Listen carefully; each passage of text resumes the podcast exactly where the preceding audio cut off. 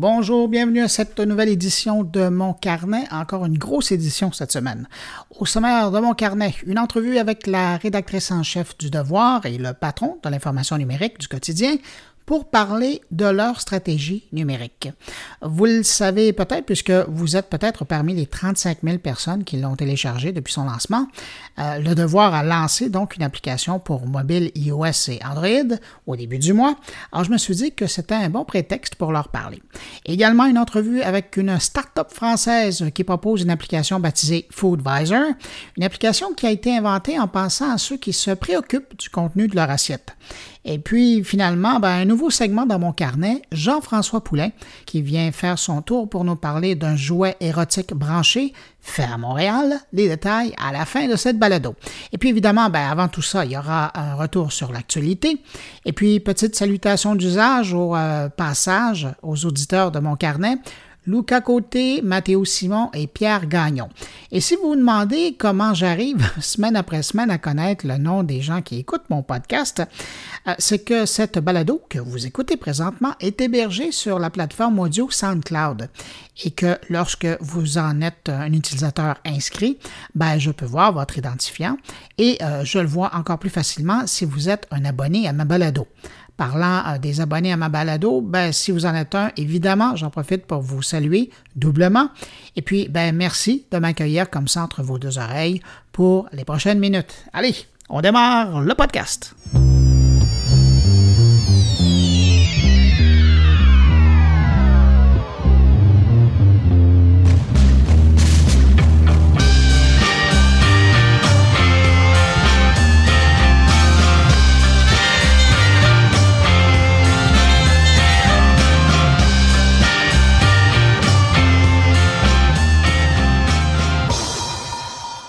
Sait aujourd'hui un peu plus sur les causes probables des explosions de plusieurs appareils Note 7 de Samsung. Selon une recherche de la firme Instrumental, une firme indépendante qui n'a rien à voir avec le fabricant Samsung, il semble que l'appareil était trop engorgé, que les composantes à l'intérieur étaient trop tassées les unes sur les autres, particulièrement la batterie, et qui n'avait euh, pas vraiment beaucoup de place euh, comparativement à d'autres modèles de téléphone euh, pour correctement évacuer sa chaleur.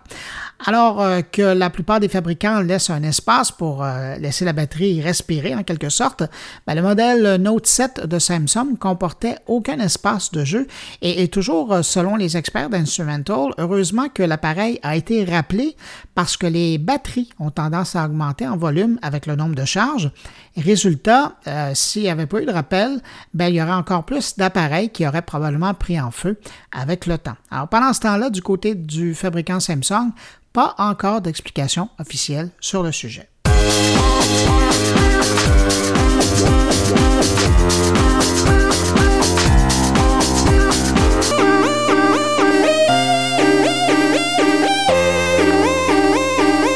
Je ne sais pas si vous avez vu passer l'information, mais il semble que ce soit dans la capitale du jeu, Las Vegas, qu'on observe le plus grand nombre de cas de rançongiciel ou de ransomware. La ville décrocherait le haut du podium, toutes catégories confondues, incluant le plus grand nombre d'ordinateurs infectés et le plus grand nombre de victimes par résident. C'est euh, Malwarebyte qui explique cette statistique par le fait que des milliers de congressistes sont de passage toutes les semaines et qu'ils amènent avec eux leur appareil et le soir venu, après une grosse journée de labeur ou de jeu, ils laissent de côté les bonnes habitudes de sécurité informatique pour se protéger et protéger leur ordinateur. Bref, la petite leçon à tirer de cette recherche, c'est de ne jamais baisser votre garde virtuelle et surtout pas en déplacement.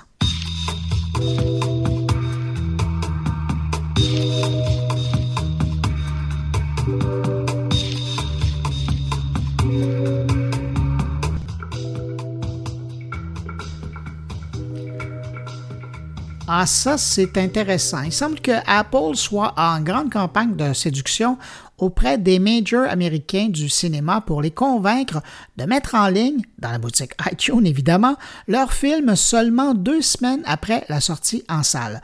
Aujourd'hui, les grands studios laissent leurs films plus de 90 jours dans le circuit des salles de cinéma avant de les rendre disponibles au circuit de la location en ligne. Mais Apple discute avec notamment la 20th Century Fox, Warner Brothers et euh, Universal Pictures pour en arriver à une entente qui permettrait aux utilisateurs d'iTunes de voir ces films moyennant le paiement de 25 à 50 dollars le film. Si vous calculez ce qu'il en coûte pour une sortie au cinéma, dans certains cas, ben, ça pourrait probablement être une belle économie et euh, ça permettrait de voir un film qui est encore à l'écran chez soi. Et c'est sans parler évidemment du fait que si les films sont plus rapidement disponibles légalement en ligne, ben, ça va peut-être diminuer le piratage des films. Alors j'ai hâte de voir la suite du dossier.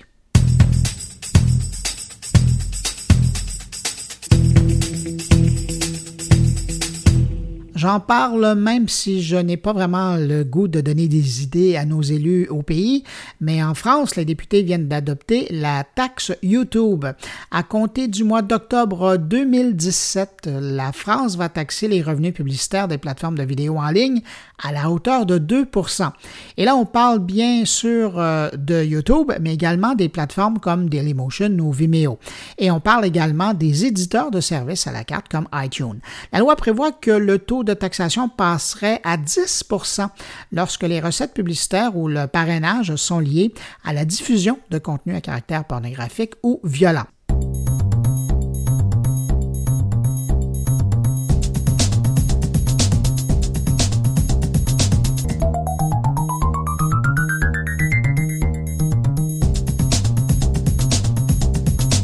Parlant de YouTube, la plateforme de vidéo affirme avoir reversé plus d'un milliard de dollars à l'industrie de la musique dans la dernière année.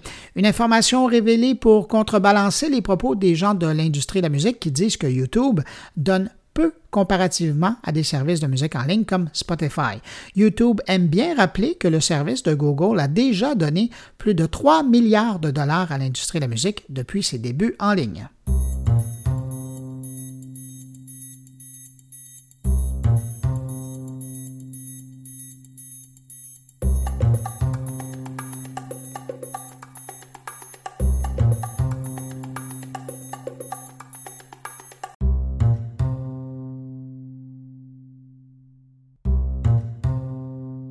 Avez-vous vu la bande-annonce du nouveau service d'Amazon, Amazon Go? C'est la nouvelle approche en briques et en mortier que Amazon veut exploiter dans le futur. Le concept est simple, s'identifier avec l'application d'Amazon en entrant dans le commerce. Aujourd'hui, on parle d'une épicerie. Et ensuite, prendre sur les rayons les produits qui vous intéressent et ensuite sortir, c'est tout. Votre compte est automatiquement débité du montant de vos achats. Comme Amazon y arrive, ben, tout simplement en utilisant un croisement de technologies, les mêmes qui rendent les voitures autonomes euh, aujourd'hui. Pour le moment, Amazon a une épicerie du genre à Seattle, mais d'autres devraient voir le jour à travers les États-Unis. Alors j'ai l'impression que ça va inspirer bien du monde, ça.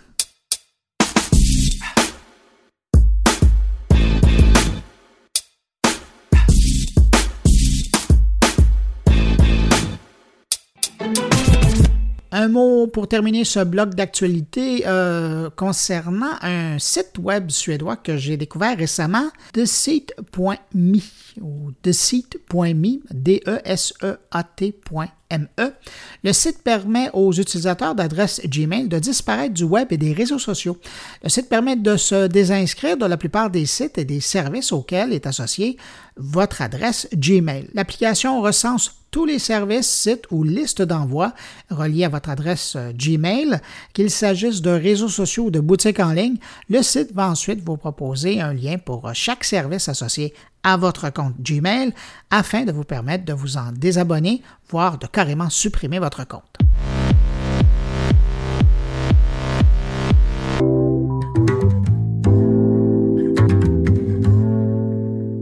Je vous parle maintenant de l'arrivée du devoir en version mobile. Depuis le début du mois, maintenant, on peut télécharger l'application du quotidien québécois. Euh, quotidien qui a été le premier à être présent sur le web au siècle dernier. C'est une petite histoire importante à mentionner. Et euh, aujourd'hui, ben, en version tablette depuis deux ans maintenant.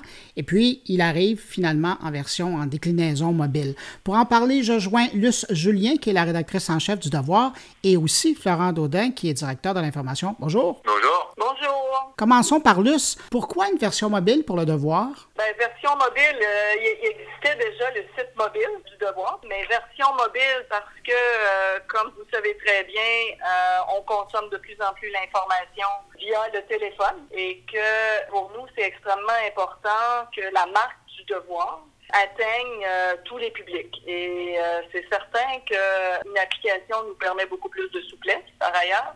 Donc, c'était, quand je suis arrivée en poste, c'était la même chose pour Brian. La première chose à faire pour nous, c'était d'avoir une application mobile le plus rapidement possible. Hum. ben, justement, vous soulevez le fait, puis je suis content que, que vous le disiez vous-même, le devoir était quand même disponible sur les mobiles. Il était web responsive, comme on dit. Mais là, pourquoi une version, vraiment une application mobile? Ben, il y a deux éléments à ça. Premièrement, c'est sûr que le, site web responsive qu'on a en ce moment date un petit peu. Euh, c'est quelque chose qu'on va refaire dans les prochains mois, qu'on va vraiment adapter aux nouveaux standards, ne serait-ce que du HTML5, etc. Et l'application, bah, vous savez, le devoir est avant tout un média qui vit grâce à ses abonnés. Et une application, pour ça, a une certaine pertinence parce qu'on peut aller chercher beaucoup plus de personnalisation. Euh, là, vous avez la V1, mais on va l'améliorer aussi. Mais il y a déjà des fonctionnalités comme la connexion au compte, euh, l'envoi d'alerte. Euh, nous, au niveau du tracking aussi, de voir comment les utilisateurs se comportent, etc. On peut quand même aller beaucoup plus loin dans les fonctionnalités que ce qu'on peut aller chercher avec un site mobile traditionnel. Donc, c'était vraiment l'intérêt au début de dire, oui, une application, cela dit, on veut aussi la compléter par un site web responsive, mais dans l'ordre de la séquence, on voulait vraiment commencer par l'application. Application qui d'ailleurs est dès le départ Android et iPhone parce qu'on voulait rejoindre les deux, les deux types de détenteurs de téléphone. Et ça, c'est assez intéressant, c'est que les, utilisateurs nous l'ont mentionné dès le début en disant hey, merci d'avoir pensé à tant euh, ceux qui sont sur, sur Android que sur iOS. Est-ce que c'est pas plus facile de monétiser dans un contexte d'application que dans un contexte d'une version euh, mobile euh, en HTML? Tout à fait. Ben, on peut faire des, des, des, appels à l'action, des call to action en bon anglais dans l'application, dans ce qu'on va déployer petit à petit. Au niveau du tagging publicitaire aussi, il y a des choses effectivement intéressantes à aller chercher. C'est clair et net. Et mentionne d'ailleurs par le, le même, on a développé et on développe encore l'application à l'interne. Donc ça va vraiment nous permettre, premièrement, d'être propriétaire de, de, de, l'application, mais de la faire évoluer très très rapidement. Et ça, par exemple, sur les modèles publicitaires, le tracking, l'analyse aussi de données, euh, ça va vraiment nous permettre d'être très évolutif, d'avoir une app en fait qu'on pense assez robuste pour, pour durer quelques années dans, sa version euh, initiale euh, en développement continu. Fabien, Luce, corrigez-moi si je me trompe, mais euh, vous avez pris l'approche web, c'est-à-dire au niveau de la consultation gratuite, vous euh, laissez les gens aller jusqu'à 15 articles au choix par mois euh, en lecture gratuite, et puis après, ben, il faut être abonné. Pourquoi le nombre 15? Franchement, un nombre qui a été. Il faudrait que je vérifie honnêtement avec euh, Christian Benjamin parce que le nombre 15 a été établi depuis longtemps pour le site web du Devoir notamment et la tablette. Est-ce que dans l'avenir, parce que vous savez qu'on a donc euh, lors du lancement de l'application, on a décidé que l'application serait gratuite pour trois mois. Et c'est pas pour rien, c'est parce que justement, on veut euh, analyser le modèle d'affaires. Est-ce que, par exemple, il y aura un abonnement strictement téléphone? Euh, c'est une des questions qu'on se pose. Est-ce qu'on va appliquer euh, le même modèle de 15 articles? Euh, on regarde tout ça. On veut vraiment faire, comme disait Florent tout à l'heure, l'analyse des données. c'est clair pour nous déjà, on a déterminé que certains contenus comme pour votre info, temps libre, ce qu'on appelle la colonne vertébrale ou la, page d'accueil, ça d'emblée, ce gratuit. Mais après, euh, on veut vraiment regarder le comportement au fond des usagers, des citoyens et s'ajuster, puis regarder les différents modèles d'affaires. Je ne sais pas si ce sera le même exactement qui sera établi. Au niveau du marché, euh, la clientèle euh, visée par l'application mobile, est-ce que c'est la même que la tablette? Est-ce que c'est la même que le site Web? Ben, pas pour nous, c'est clair qu'on vise une clientèle beaucoup plus jeune, ça c'est sûr. Vous le savez, qui consomme l'information sur le téléphone, c'est d'abord avant tout les 20, 20, 40, 20, 45 ans. Et c'est certain que pour nous, c'est élargir l'auditoire. Toucher un public qui fréquente occasionnellement le devoir, mais qui le fréquente probablement pas au quotidien. Et c'est clair que le lectorat, de toute façon, du papier, de la tablette se rapproche beaucoup plus que le lectorat euh, du mobile. Oui, ben en fait, pour l'anecdote, Bruno, euh, on, donne un cours notamment de journalisme numérique à l'Université de Montréal. Et c'était frappant parce que quand on, quand on parle à nos étudiants de choses euh, dans une tablette, ils, ils nous regardent avec des yeux en disant, ben, une tablette pour un, Quelqu'un qui a moins de 25 ans, ça fait cher, alors que l'application mobile, sans même qu'on leur dise qu'ils n'étaient même pas pour avoir une bonne note, là, mais spontanément, eux-mêmes nous en ont parlé en disant on a téléchargé, on a exploré, on a trouvé ça le fun, etc. Donc on voit vraiment qu'on rejoint assez vite. Ils ont tous un, téléphone mobile. Une tablette, c'est pas mal plus pour les, les un, peu plus vieux. Je m'inclus là-dedans. Donc euh, ça arrive plus tard, effectivement. Ou les familles qui ont des enfants, ouais. Exact. Exactement. Et, moi, je dirais, c'est la prof qui parle. Ça me rend un peu folle parce qu'effectivement, tu as l'impression qu'ils lisent jamais la presse plus. Euh, parfois, c'est le vide total. Tu leur poses la question, de vous tel truc, puis effectivement, c'est juste la presse qui l'avait. Euh, le nez, hein? Mais c'est sûr que pour nous, au final, ça fait une, euh, j'ai envie de dire, une galaxie de plateformes qui commence à être pas mal complète. Et notre prochaine étape, c'est vraiment de réviser le site pour qu'il soit complètement responsive. Et avec ça, on aura pas mal pas mal toutes les cordes qu'il nous faut euh, à notre arc. Je reviens sur la tablette parce que tous les deux, vous l'avez mentionné, ça fait deux ans que le devoir est disponible sur la tablette. Qu'est-ce que vous avez appris de cette expérience-là? Euh, la version 2 est nettement supérieure. Je pense que ça, c'est important euh, à signifier. D'ailleurs, ils ont la version 2 a été implantée février, je dirais, juste, juste avant mon arrivée. Il y a quand même beaucoup d'abonnés. Le combo tablette et site web au devoir. Donc, il y a un intérêt marqué qui est extrêmement important. Par ailleurs, c'est clair encore une fois, puis moi, je trouve évidemment euh, extrêmement intéressant d'avoir la tablette, euh, notamment pour qu'on développe des nouveaux formats et tout ça, mais pas juste ça. Pour une, euh, une journaliste et une femme habituée notamment à l'information en continu, que ce soit à la radio ou que ce soit à la télé, la difficulté de publier un journal, c'est qu'il y a une heure de fermeture. Alors qu'avec la tablette, qui est extraordinaire. Et le web, évidemment, mais la tablette te permet de mettre à jour ton information en tout temps. Je pense entre autres conventions américaines cet été, puis évidemment à, la soirée électorale, on ne pouvait pas avoir tous les résultats lorsqu'on a fermé, mais avec la tablette et le site web, et maintenant avec l'application mobile, c'est extraordinaire. Donc, euh, tu sais, de ce point de vue-là, de plus en plus, et ça c'est notre travail à Florent et moi et, toute la rédaction avec Brian, on se définit comme un média et plus seulement comme un quotidien. Ça c'est clair pour nous. Et votre produit sur la tablette, c'est probablement ce qui vous différencie de l'autre compétiteur qui est sur une tablette, c'est-à-dire la presse, c'est-à-dire que vous, votre version est évolutive, tandis que la presse plus, c'est une version fermée, bouclée. Ben, en fait, euh, la tablette, elle est en HTML5 et ça c'est vraiment une grosse richesse et c'est sûr qu'on peut effectivement la faire évoluer en continu. On a même eu euh, des cas de figure où, par exemple, des, des, attentats, des choses comme ça. On a vraiment publié des, euh, des éditions spéciales en fin de journée. Des éditions de PKP. Des éditions de PKP. Et par exemple, pour les élections américaines, on a fait plusieurs éditions. On a envoyé une première à une heure. Je ne sais pas si vous vous rappelez, mais les résultats n'étaient euh, pas tout à fait clairs à cette heure-ci. Et ben, on en a fait une deuxième à 5 heures du matin. Après, c'est sûr qu'on conçoit quand même la tablette comme euh, des éditions. Il y a des, heures où on veut dire, OK, là, ce qu'on présente pour, euh, pour le lecteur est un produit assez, assez final, assez léché. Euh, l'info continue, on va beaucoup plus la concevoir sur le web et sur l'application mobile. En terminant, je vous pose la question parce qu'évidemment, elle passe dans la tête des gens, de vos lecteurs, puisqu'on vous sait maintenant sur la tablette, on vous consomme en mobile, on vous consomme sur le web. Est-ce que, comme l'autre grand quotidien, vous pensez être purement électronique? Non, Brian Miles a été très, très clair lorsqu'il est arrivé en fonction au devoir. Le devoir sera fidèle à son lectorat papier. On voit encore une valeur au papier. Absolument. Euh, pour nous, euh, comme je disais tout à l'heure, en, fait, le, papier pour nous est une plateforme parmi d'autres. Et elle nous permet d'enrichir et de rejoindre des lecteurs qui euh, n'auraient peut-être pas envie de nous lire sur tablette ou sur mobile. Exact. Donc on, essaie vraiment d'avoir l'éventail le plus large. Après, c'est sûr qu'on est dans une vague aussi de, un, changement de fond, de culture. On devient un média numérique. Ça demande à réfléchir à notre écriture, nos formats, notre façon de travailler, etc. Ça, c'est un grand bouleversement qui se fait sans sacrifier l'eau du bain aussi. Et c'est certain que le papier, ce qui est quand même assez extraordinaire de travailler sur toutes ces plateformes-là, le papier permet quand même encore aujourd'hui une meilleure hiérarchisation de l'information.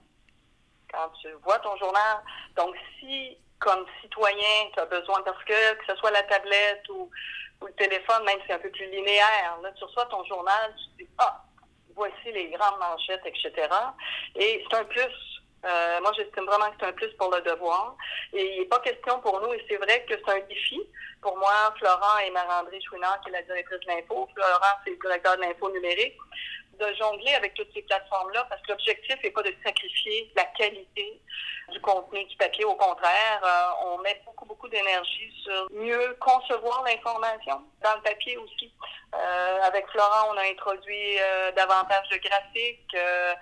c'est sûr que toute la notion de mieux présenter l'information et de mieux guider et accompagner le lecteur on le fait pour le numérique, on va le faire de plus en plus, mais je pense que cette valeur-là, elle est extrêmement importante pour le papier aussi. Le papier et le numérique s'alimentent énormément dans la réflexion, en fait, parce qu'on voit justement des choses passer d'un côté et de l'autre. Et au final, moi, je crois que ça rend le devoir vraiment plus riche dans, son journalisme, dans, la qualité de son contenu. Le devoir, c'est beaucoup le pourquoi.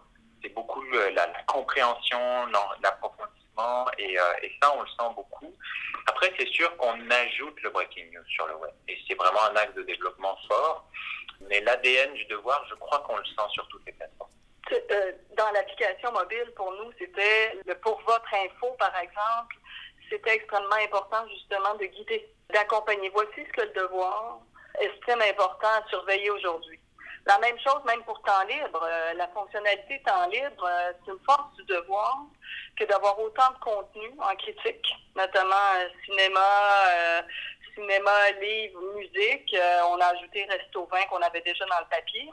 Mais ça, c'est le rôle de prescripteur du devoir. C'est la crédibilité du devoir. Et on y croit beaucoup à ça. L'application, moi, je trouve qu'elle a gardé totalement l'ADN du devoir. Et pour nous, c'était ça, c'était clé. Euh, on veut rejoindre tous les publics, mais c'est important qu'on retrouve la marque du devoir sur toutes ces plateformes. Bien, pour les gens qui maintenant ont pris l'habitude de vous consulter euh, aussi en version mobile, merci beaucoup. Euh, le Julien, Florent Daudin, je vous remercie d'avoir pris le temps de me parler. Je sais que vous êtes entre quelques boîtes de déménagement. Alors, merci. Oui, on pourrait te montrer une petite vidéo, ce serait quelque chose. ah, ben j'espère qu'on pourra voir ça dans l'édition électronique du Devoir. C'est prévu. Excellent. Merci beaucoup. Bon déménagement. Merci beaucoup. Au revoir.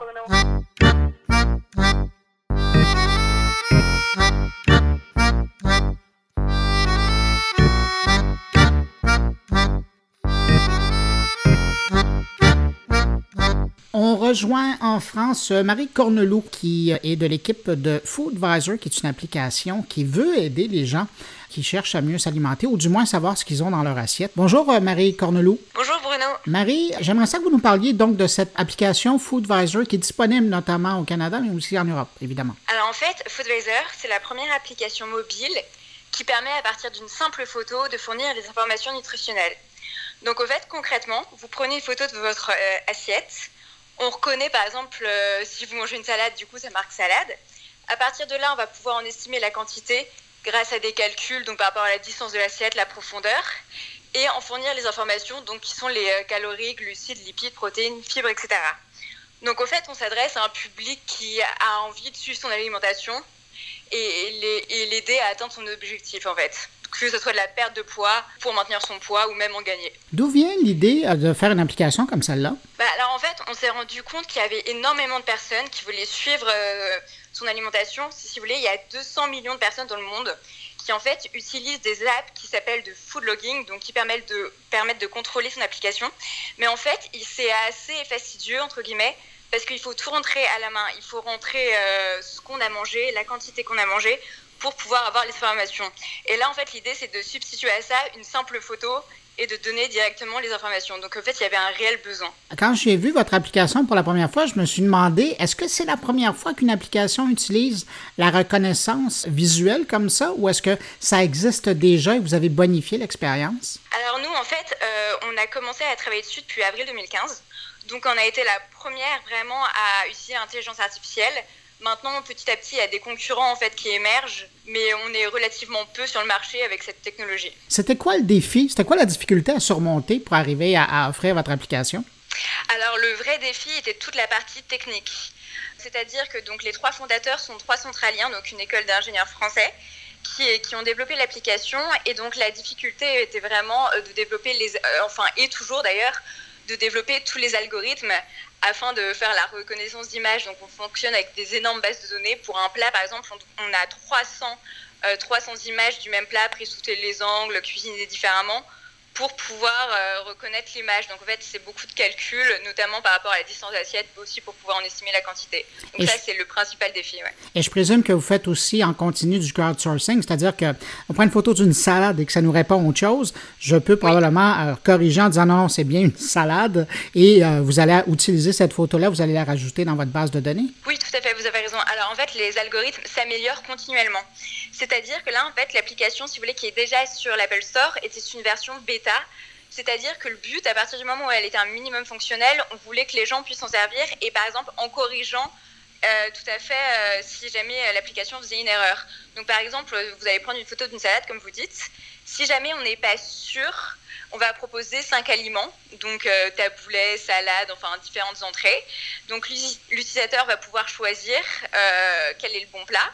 Et si jamais on ne reconnaît vraiment pas du tout et qu'on ne propose rien, euh, l'utilisateur peut émettre une requête, c'est-à-dire euh, rentrer un nouvel aliment qui n'est pas encore dans notre base de données. C'est quoi la réaction des utilisateurs? Effectivement, on fait un grand suivi euh, au niveau de l'utilisateur pour avoir leur retour. Ils sont tous unanimes pour dire effectivement que c'est une réelle plus-value par rapport aux autres apps de food logging qui existaient dans la mesure où ils n'ont pas à tout rentrer. Ils sont, vraiment contents. Après, ils sont même ravis en général de participer à l'amélioration de la technologie, c'est-à-dire ils, ont conscience qu'ils aident les algorithmes à se développer.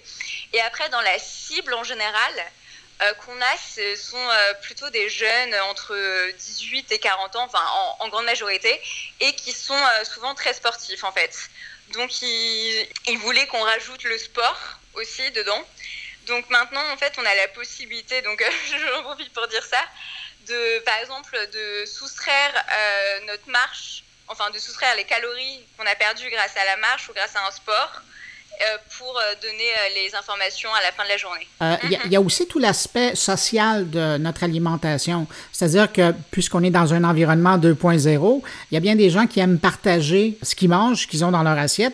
Est-ce que ça aussi, ça a été une préoccupation quand vous avez développé l'application? Alors, honnêtement, ça ne l'est pas encore, mais parce qu'on on avait d'autres priorités. Mais euh, oui, effectivement, on va le prendre en compte et on va faire en sorte de pouvoir partager tout ça. Mais ce n'est pas encore le cas actuellement, en fait. Mais c'est dans les plans. Oui, c'est dans les projets, tout à fait, oui. Ben écoutez, euh, Marie euh, Cornelou, si les gens veulent avoir plus d'informations concernant l'application Foodvisor, qui s'écrit en un mot, où on peut aller?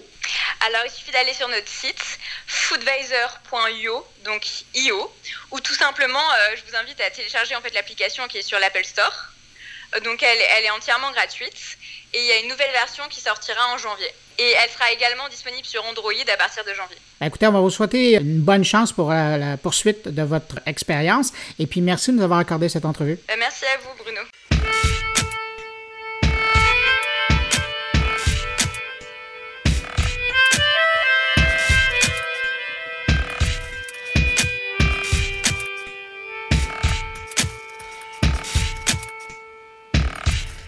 Bonjour Jean-François Poulain. Bonjour Bruno Guglielminetti, comment ça va? Ça va très bien.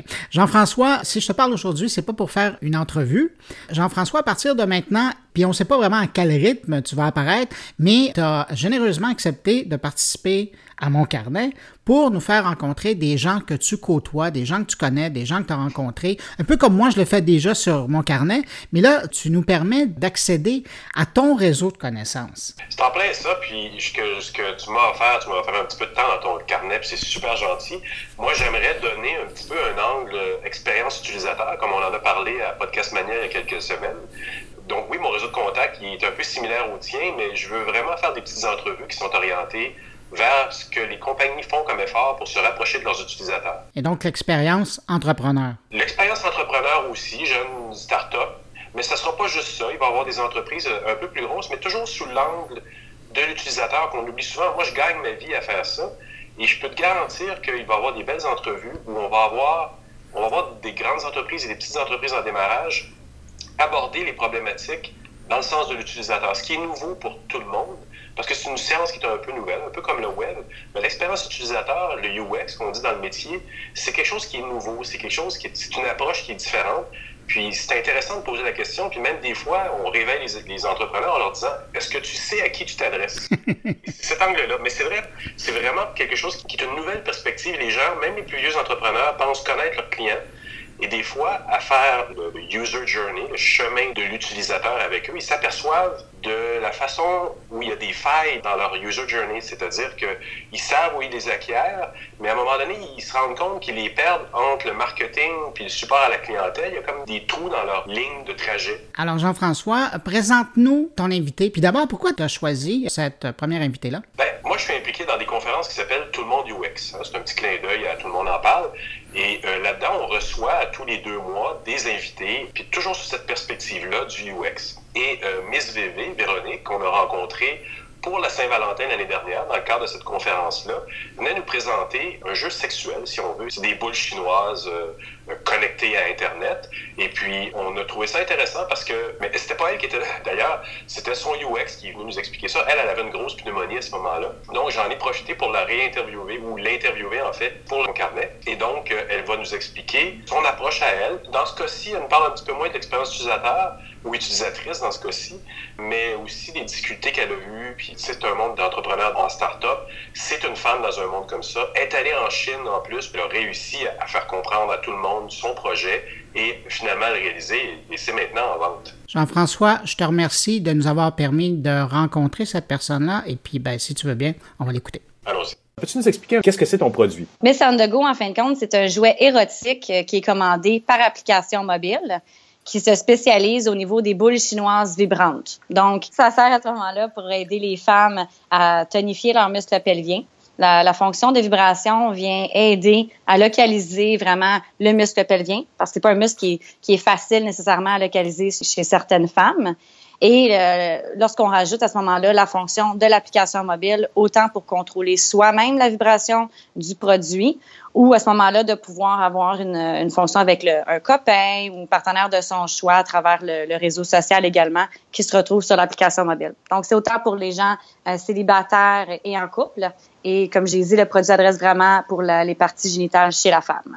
Mais là, tu as adressé deux choses en me disant ça. C'est que l'objet, la, boule chinoise, comme tu l'appelles, euh, électronique, elle a autant des vertus quasiment médicinales où elle sert à aider la femme, mais aussi à lui procurer du plaisir si elle le fait avec l'application, avec son copain. Oui, effectivement. Donc vraiment, la base de Miss Go, comme on l'a dit, c'est vraiment d'aider au niveau de la tonification des muscles pelviens. Mais étant donné que c'est quand même un produit qui est vibrant, mais à ce moment-là, on peut également l'utiliser lors de la masturbation. Par exemple, euh, hier, j'ai rencontré une de mes clientes, son copain est au Japon.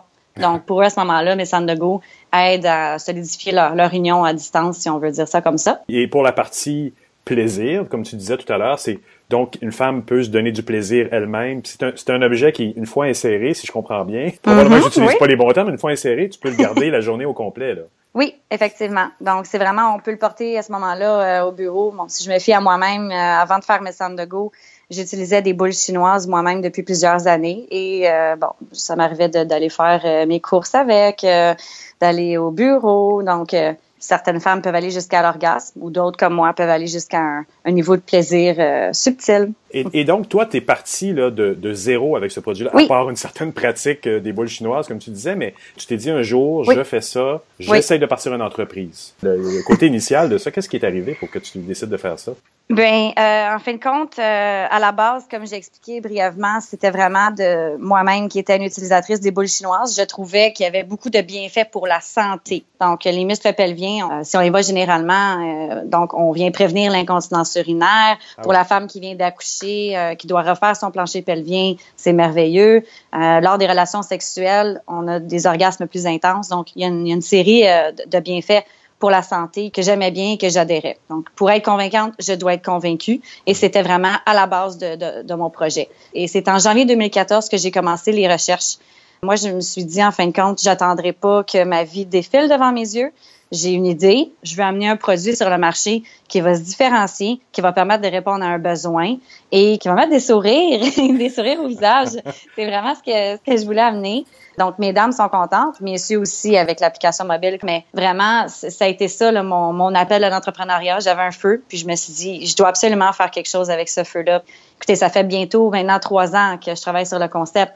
Donc, euh, à travers tout ça, la recherche de financement, la recherche de personnes dans l'équipe, je connaissais absolument rien en termes d'électronique, en termes d'application mobile. Donc, ça a été vraiment de, de, devoir aller chercher tous les gens dans l'équipe qui allaient être capables de m'aider à amener mes centres de go à la vie.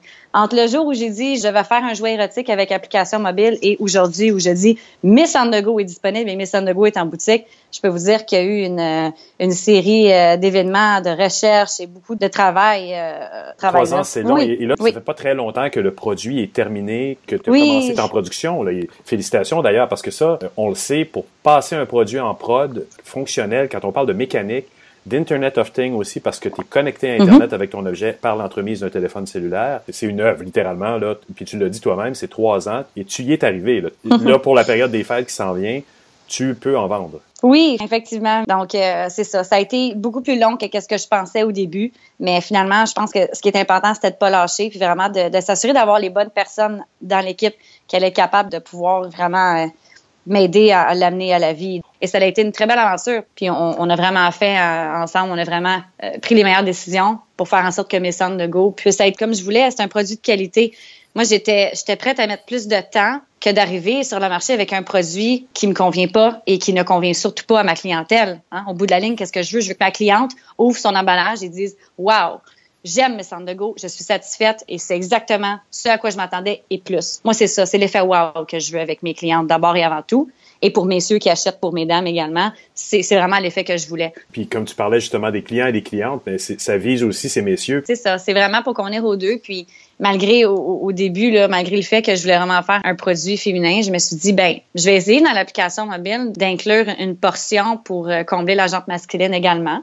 J'ai dit, je vais essayer de faire quelque chose. Donc là, ça a été vraiment une recherche au niveau du comportement du consommateur et euh, l'étude de marché, à savoir qu'est-ce que j'étais capable d'amener de différent pour quand même donner une certaine satisfaction à, monsieur également. Donc, euh, la portion jeu dans l'application mobile, la portion du score à la fin, de pouvoir échanger photos, textes et tout. Parce que c'est bien d'arriver avec un concept qui est intéressant, euh, qui convient, mais je pense que ce qui est important, c'est d'écouter aussi au niveau de sa clientèle.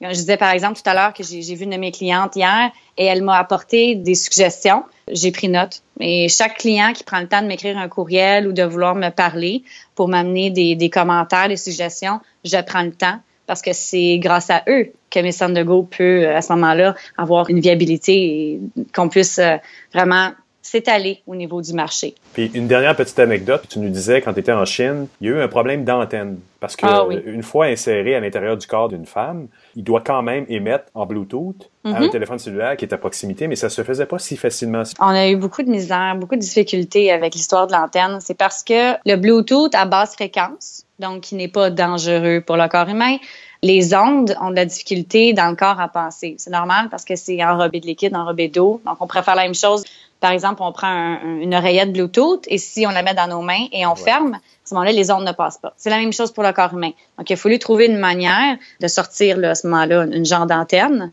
qui fait également office d'extraction du corps, mais il a fallu que ça soit solide donc, au début, les suggestions que j'avais, je les regardais avec des gros yeux, je me disais non. Là, euh, ils me proposaient des modules euh, rigides, durs, gros. Non, non, c'est pas vrai que ma cliente va avoir quelque chose comme ça dans son sous-vêtement, hors de question. Donc, il a fallu vraiment faire beaucoup d'étapes pour trouver finalement euh, la solution finale. Tag Design a beaucoup travaillé avec Brio Concept d'ailleurs à faire en sorte que l'antenne serait très, très solide. Je veux pas que ma cliente tire et que l'antenne lui reste dans les mains. Que l'objet reste à l'intérieur de son corps, mais non. Et ça, moi, dans mes termes de test au début, là, on t'a mis arrivé. Donc, euh, j'avais pas le choix. Il m'est arrivé tellement d'aventures dans le projet. On pourrait être ici pendant deux semaines à se parler. Là. Vous auriez vraiment la mâchoire par terre. mais en Chine, en fin de compte, c'était ça lorsque je suis arrivée. Là, ils me disaient, les, Asiatiques étaient super contents. OK, Vivi, you test now. Uh, it's a very good range. Je disais, ah oui, OK, le, le, range est bon, parfait, la fréquence est bonne. Puis là, ils me montraient ça, super fier. Ils me montraient, là, ça allait, euh, ça allait une distance quasiment de 50 pieds. Je dis, tabarouette, OK, on, on est en business. Puis là, finalement, je dis, OK, ben là, vous allez me le donner, je vais aller le tester, je vais aller à la salle de bain tout de suite le tester. Là, il me regarde avec des gros yeux. Oh, you test it now? Yes, I test it now. et là, j'ai été finalement l'essayer et non, erreur, ça ne marchait pas. Donc là, encore une fois, les ingénieurs, on les remet à la rouage. Il a fallu que je ramène l'unité au Canada pour qu'on puisse Ah, retravailler encore. Donc, ça a été vraiment plusieurs fois comme ça pour Combien d'allers-retours t'as euh, fait? euh, je vous dirais, pour, pour Canada-Chine, moi, j'ai été une fois en Chine, mais on a cette merveilleuse technologie aujourd'hui. On a Skype, on a Google, on a des courriels. Ça serait impossible de ne pas réussir une entreprise sans tous ces moyens qu'on a aujourd'hui. Donc, j'ai cette chance-là, en 2016, de pouvoir utiliser ces ressources. Et pour terminer, quelle est ta prochaine étape là, dans les prochains mois qui s'en viennent? Qu'est-ce que tu vois là, comme étape euh, importante dans les prochains mois? Pour les étapes importantes, en ce moment, je veux euh, être capable de, avec l'équipe technique pour l'application mobile, c'est vraiment de développer un peu plus le côté Android. Mais Donc, pour l'instant, niveau- pour le Oui. lancement, les deux fonctionnent quand même. Oui, les Voilà. deux fonctionnent. Donc, pour Apple, ça fonctionne très, très bien. Pour Android, ça ne peut pas fonctionner sur tous les Android. Il y a environ 1000 appareils. Par contre, l'information se retrouve sur le site Internet. Également, lorsqu'on télécharge l'application mobile, on est en mesure de savoir immédiatement si le, le produit est compatible ou non. Donc, j'aimerais ça pouvoir euh, rajouter euh, certains appareils Android pour l'application mobile. Et pour la prochaine année, j'ai déjà mon idée du prochain produit. Tu Ça as va- un scoop ou tu gardes ça pour toi Hmm. pour l'instant? je pense que oui. Pour l'instant, on garde le mystère et on peut avoir plus d'informations au www.missvivismystery.com. C'est super. Merci beaucoup, Rannick. Ça a été un plaisir de te parler aujourd'hui. Merci beaucoup.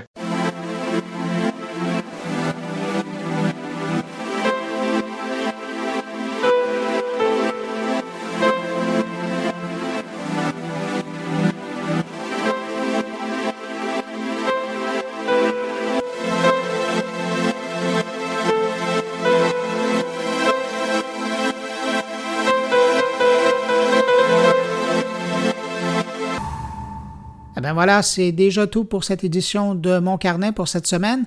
Merci de m'avoir accueilli. N'hésitez pas à passer le mot hein, autour de vous si vous pensez que Mon Carnet peut intéresser vos connaissances.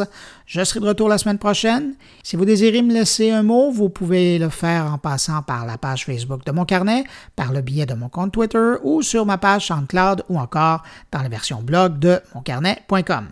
Excellente semaine. Je vous donne rendez-vous la semaine prochaine. Au revoir.